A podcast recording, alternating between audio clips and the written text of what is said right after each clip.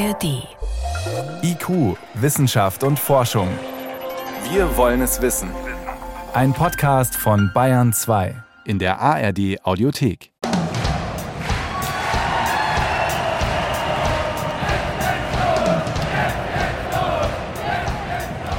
Der Ball ist rund, das Spiel dauert 90 Minuten. So viel ist schon mal klar. Alles andere ist Theorie. Was den Fußball ausmacht, wie viel Zufall, wie viel Taktik am Ende den Erfolg bestimmt, da gehen die Meinungen auseinander. Folgt man den Werbebotschaften einiger Startups, ist die Sache allerdings klar. Durch künstliche Intelligenz lassen sich Spiele regelrecht sezieren, vollautomatisch in Millionen von Datenpunkten zerlegen und analysieren um so die eigene Taktik zu verbessern und sich den nötigen Vorsprung für den nächsten Sieg zu verschaffen. Verspricht zum Beispiel das Startup Track 160 aus Israel. Track 160, a revolution in football statistics. A system based on artificial intelligence analyzes dribbling, running, and passing, unleashing the power of data in football. KI und Sport. Wenn Fußball gläsern wird. Eine Sendung von Martin Schramm. Es liegt also ein Versprechen in der Luft. Wer speziell im Profifußball ganz vorne mitspielen will, der sollte auf die geballte Macht der Daten und moderne Analysetools setzen. Garniert werden derartige Versprechen gerne mit zahlreichen Schlagworten, die Innovation und Fortschritt suggerieren künstliche Intelligenz, Deep Learning, High Quality Analytics und so weiter. Doch wie genau soll diese digitale Vermessung des Fußballs ablaufen? Wie genau können Vereine und Spieler von Big Data profitieren? Und wie verändert das den Fußball? Erzeugt die KI letztlich gläserne Fußballspieler, deren Marktwert sie auch gleich bestimmt? Und wird so aus dem sportlichen Wettkampf auf dem Rasen am Ende eine kühle Kalkulation der KI-Systeme im Computer? Drei Millionen Datenpunkte oder wenn Spiele sich in Bits und Bytes verwandeln. Immer mehr Trainer verlassen sich, sowohl während als auch nach dem Spiel, nicht mehr nur auf ihr Auge, auf das, was sie und ihre Assistenten während des Spiels selbst beobachten oder was sie Videomitschnitten der Spiele entnehmen können. Sowohl um die Wettkämpfe während des Spiels zu steuern, als auch für die tiefere Analyse nach dem Wettkampf spielen vielmehr datengestützte Systeme eine immer größere Rolle in den Vereinen. Wir müssen uns ja auch darüber im Klaren sein, dass ähm, die Profivereine heutzutage ganze Stäbe unterhalten von Spielanalysten, die eben genau das tun. Martin Lames, Professor für Sportinformatik an der TU München.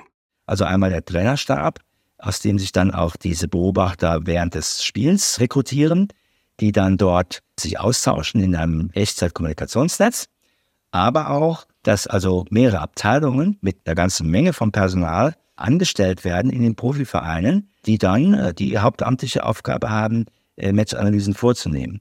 Ja, die also die Eigenanalyse vornehmen, dann die Gegneranalyse vornehmen, dann potenzielle Transfers analysieren das heißt, personell ist da schon ganz erheblich eine Professionalisierung in unseren Spitzenvereinen eingetreten.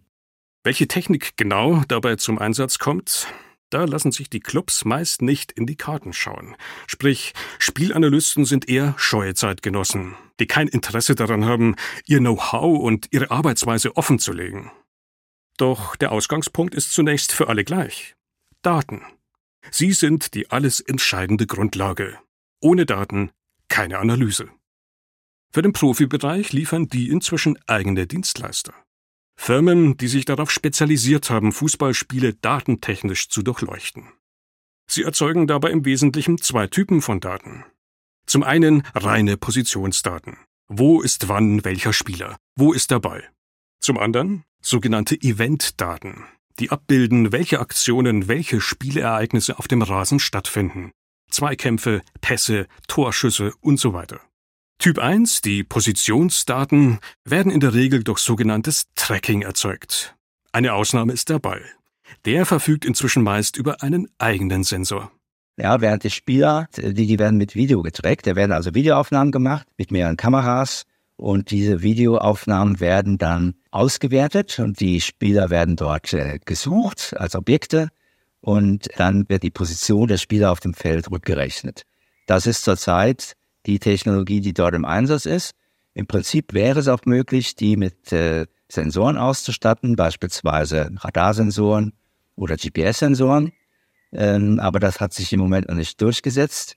Die Positionsdaten liegen oft bereits während das Spiel noch läuft, mehr oder weniger in Echtzeit vor, mit einer Verzögerung von wenigen Sekunden.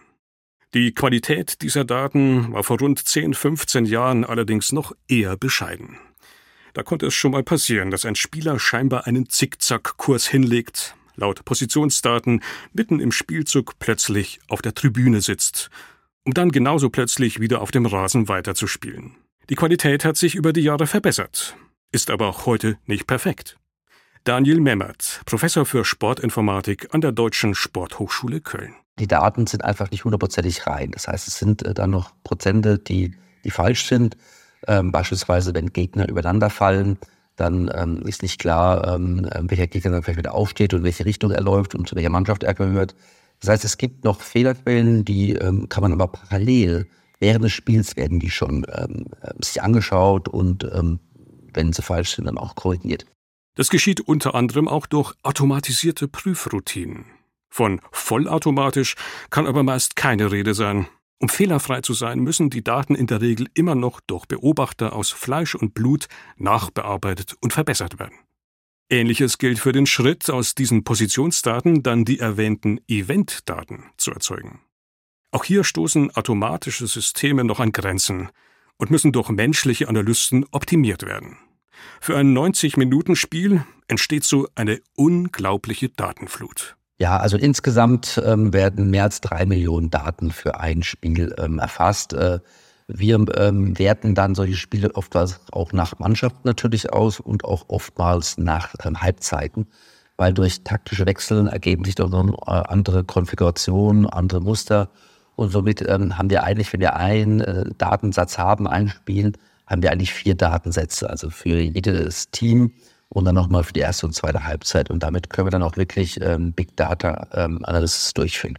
Ein Datenschatz, den die DFL, die Deutsche Fußballliga, für die Spiele in der ersten und zweiten Bundesliga inzwischen routinemäßig in einer eigenen Datenbank bündelt und vermarktet. Martin Lammes.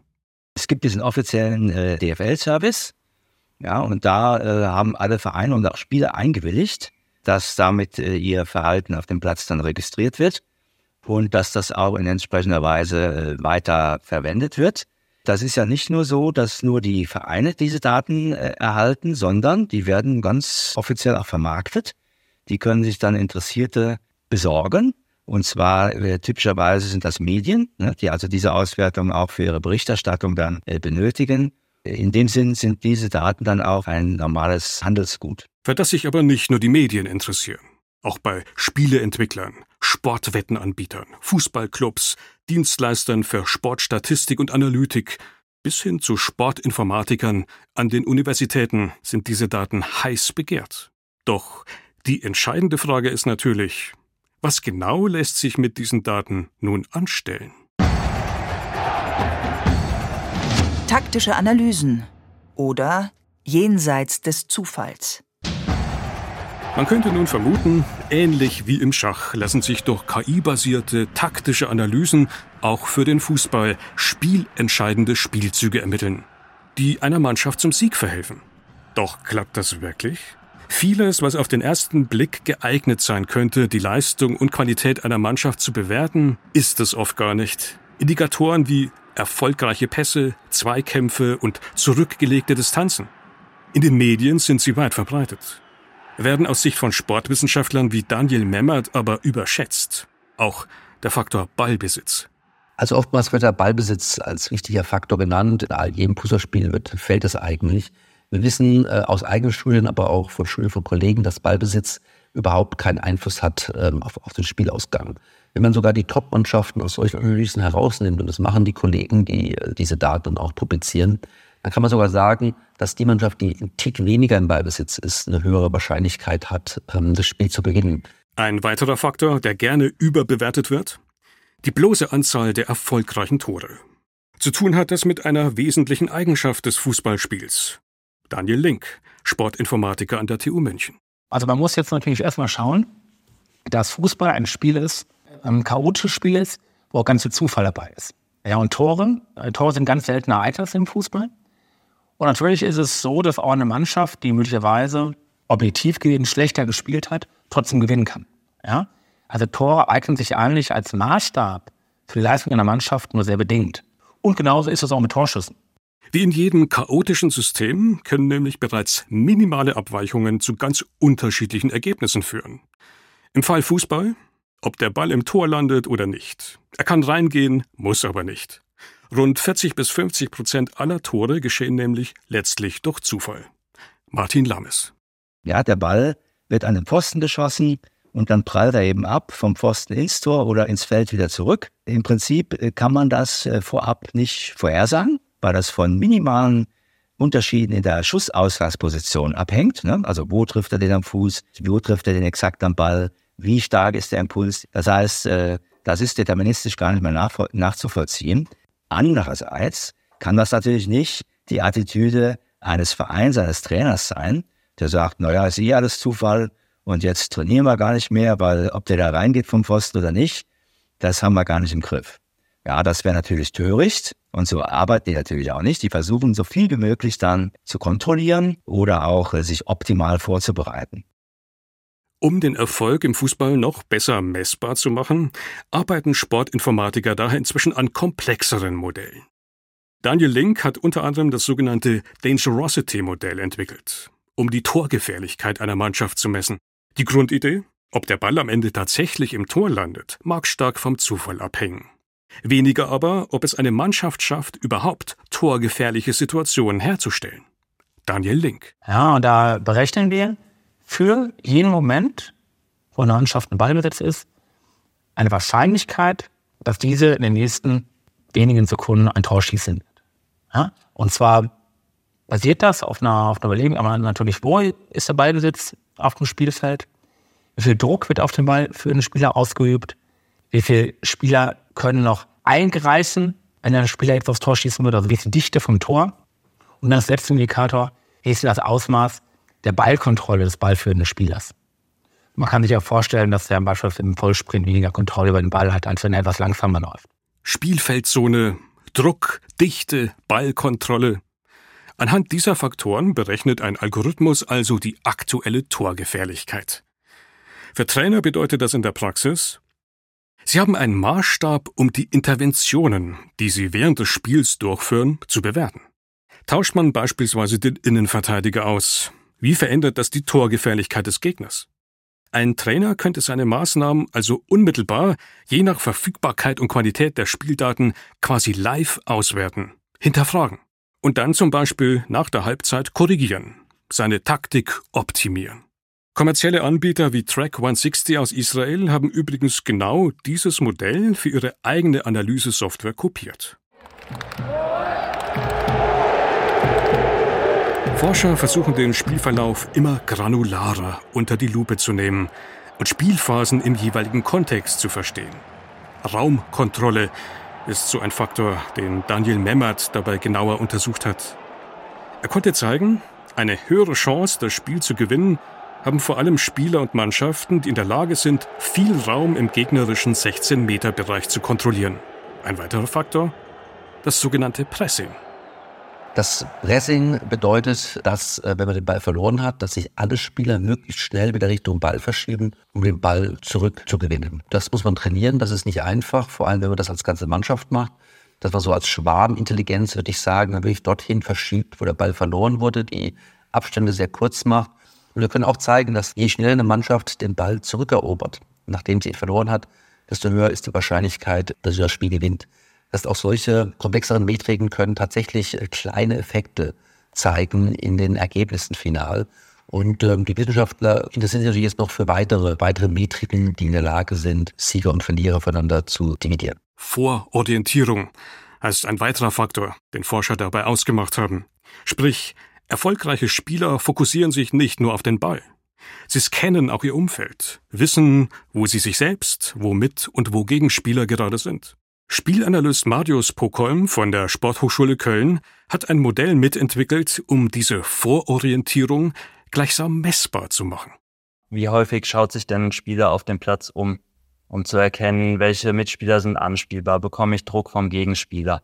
Und da konnten wir auch zeigen, dass Spieler, die sich häufiger umschauen oder im Fachjargon vororientieren, den Ball beispielsweise eher in einer offenen Körperstellung annehmen, das Spiel nach vorne fortsetzen, dass sie in ihrem Passspiel erfolgreicher sind. Und das sind kleine Komponenten, die einen Einfluss darauf haben, wie die Leistung des individuellen Spielers ist, aber auch letztendlich der Mannschaft. Im Endeffekt geht es sich darum, die Situation wahrzunehmen, verschiedene Handlungsoptionen zu erkennen und dann auch die beste Entscheidung zu treffen.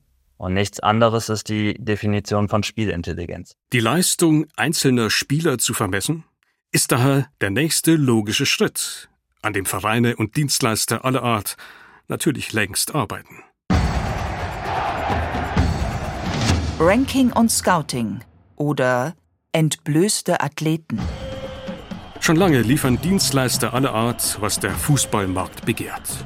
Bewertungen von ganzen Mannschaften, zum Beispiel potenziellen Gegnern, aber auch von Spielern, um Vereine bei der Suche nach neuen Talenten zu unterstützen. Vom nackten Indexwert, eine Art Note für die Gesamtleistung eines Spielers, bis hin zu umfangreichen Datendossiers auf über 30 bis 50 Seiten mit sämtlichen Details, alles ist möglich. Dustin Böttger hat 2013 so eine Datenscouting-Agentur gegründet. Sie heißt Global Soccer Network, kurz GSN, und analysiert und bewertet inzwischen rund eine halbe Million Fußballspieler weltweit. Eine klassische Kundenanfrage lautet dann zum Beispiel Suchen Mittelstürmer, 1,90 Meter oder größer, unter 25, idealerweise Top 5 Liganiveau. Sucht für uns die besten 10 Kandidaten. Das könnten wir so liefern anhand unseres Index, würden wir dann schauen, okay, einmal die Rangliste, das sind die 10 besten aktuell, das sind die 10 besten zukünftig, ja. Das wäre so ein Klassiker. Der andere Klassiker ist tatsächlich, dass Clubs ihre Shortlist schon haben mit Namen suchen einen Restverteidiger beispielsweise, haben da sechs, sieben, acht Namen, können sich intern nicht einigen, äh, wer für sie da der Beste ist. Und dann kommt, kommt man eben zu uns, sagt, zu, anhand eurer ganzen Daten, wie ist denn das Ranking? Wen würdet ihr an 1 setzen, an 2, an 3, an 4? Ähm, und dann machen wir das natürlich auch. Das ist gar kein Thema. Ja? Und dann bekommen die Clubs das zurück. Wie die Rankings dieser Dienstleister im Detail funktionieren, ist allerdings meist nicht transparent. Martin Lames von der TU München. Ja, das ist ja auch ein allgemeiner Kritikpunkt an den KI-Tools, dass also sehr häufig nicht diese interne Modellierung, dass da auch in gewisser Weise das Geschäftsgeheimnis berührt, sehr häufig nicht offengelegt wird. Und da sind die Abnehmer, die Kunden gut beraten daran, dass sie sich das doch transparent machen lassen. Ja, damit man eben auch nachvollziehen kann, warum diese einzelnen äh, Bewertungen zustande gekommen sind. Ansonsten äh, muss man da sehr viel Vertrauen entgegenbringen und da ist sicherlich besser, wenn man in diese Blackbox, die typischerweise Anwendungen der KI auch darstellen im Kern, wenn man da äh, reinschaut. Und was sagt Dustin Böttger dazu vom Global Soccer Network? Wie funktioniert sein Index denn nun im Detail? Die Basis ist eine gigantische Datenbank. Neben persönlichen Basisdaten zu jedem Spieler, wie Größe, Gewicht und Alter und so weiter, fließen die bereits erwähnten Positions- und Event- bzw. Performance-Daten ein. Jede Aktion eines Spielers wird während eines Spiels sekundengenau erfasst. Pässe, Sprints, Torschüsse, Fouls, Abseitspositionen und so weiter. Algorithmen berechnen dann, wie torgefährlich eine Mannschaft ist, ähnlich dem bereits erwähnten Dangerosity-Modell. Und wie positiv oder negativ jede Aktion eines einzelnen Spielers für das jeweilige Team ist. Neben all diesen mehr oder weniger automatisiert erstellten Daten gibt es aber bei Dustin Böttger noch eine weitere Abteilung. Eine Abteilung, die bislang offenbar nicht durch Software und KI zu ersetzen ist. Bewertungen durch menschliche Scouts. Also Scouts, die sich Spieler ganz konventionell noch vor Ort anschauen, beziehungsweise Videomaterial sichten. Weil es tatsächlich relevante Punkte in der Spielerbewertung gibt, die man noch nicht automatisiert abdecken kann. Wir können wir können keine Mentalität abbilden, stand jetzt in, in Daten. Wir können keine Kreativität äh, abbilden, stand jetzt in, in Daten. Wie ist auch die Kommunikation von Spielern untereinander, ja? Und deswegen sagen wir eben, da ich eben auch selbst aus dem Scouting komme, weiß ich, wie wichtig das ist. Deswegen wollen wir es explizit einfließen lassen, eben in die Spielerbewertung. Die Scouts bewerten die taktischen, technischen, mentalen und physischen Fähigkeiten von Spielern. Und zwar mehrere Scouts die gleichen Spieler, unabhängig voneinander, mit rund 130 vorgegebenen Attributen.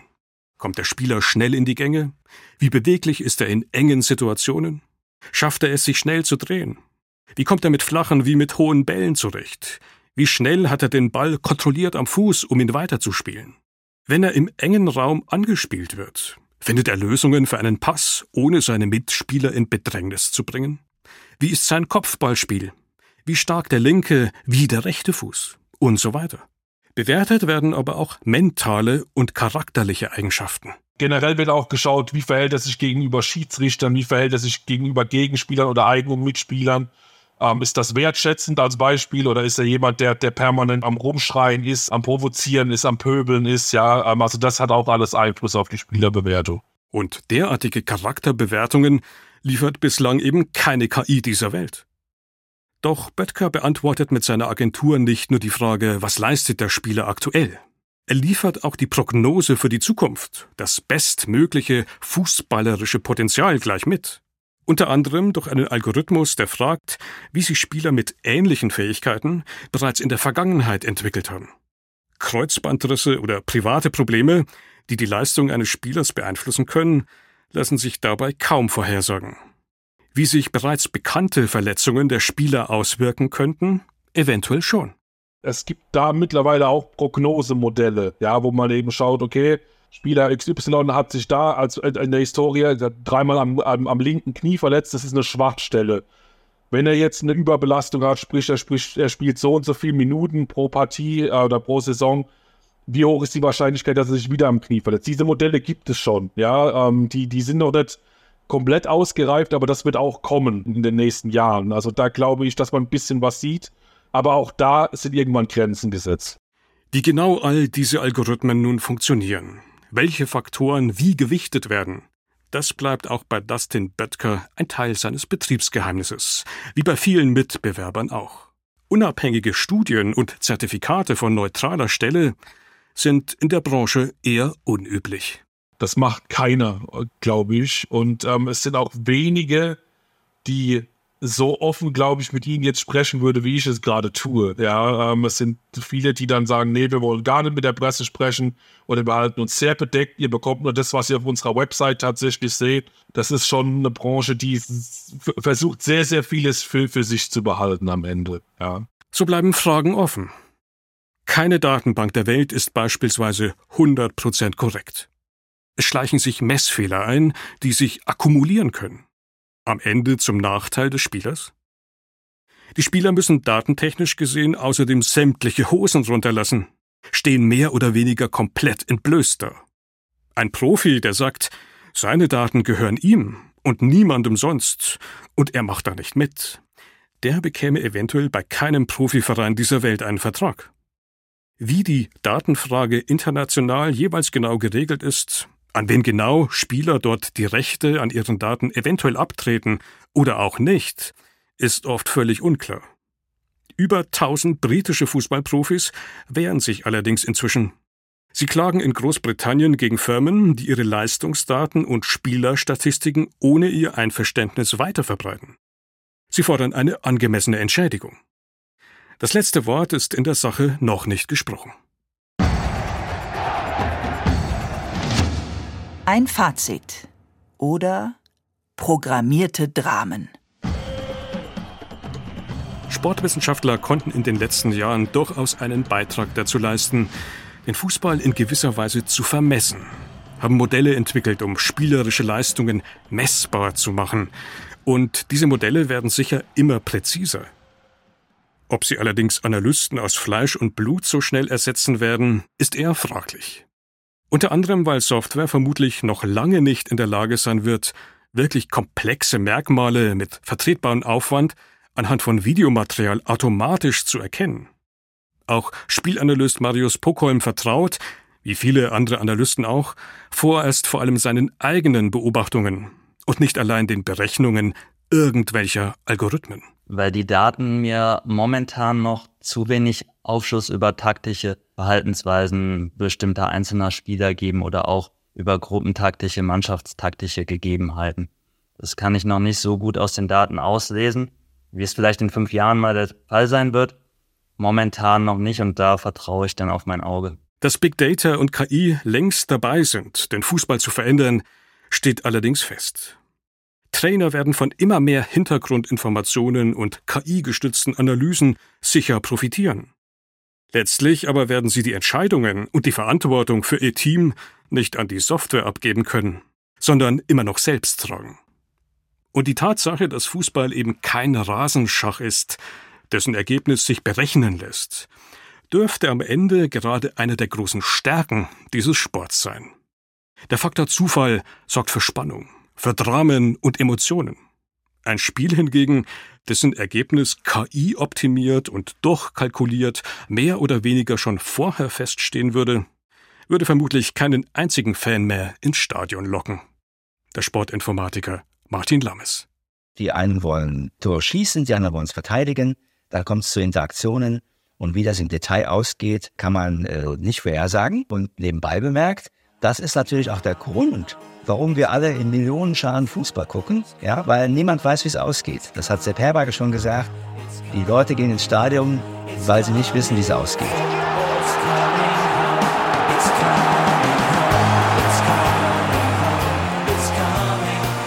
Sie hörten IQ Wissenschaft und Forschung.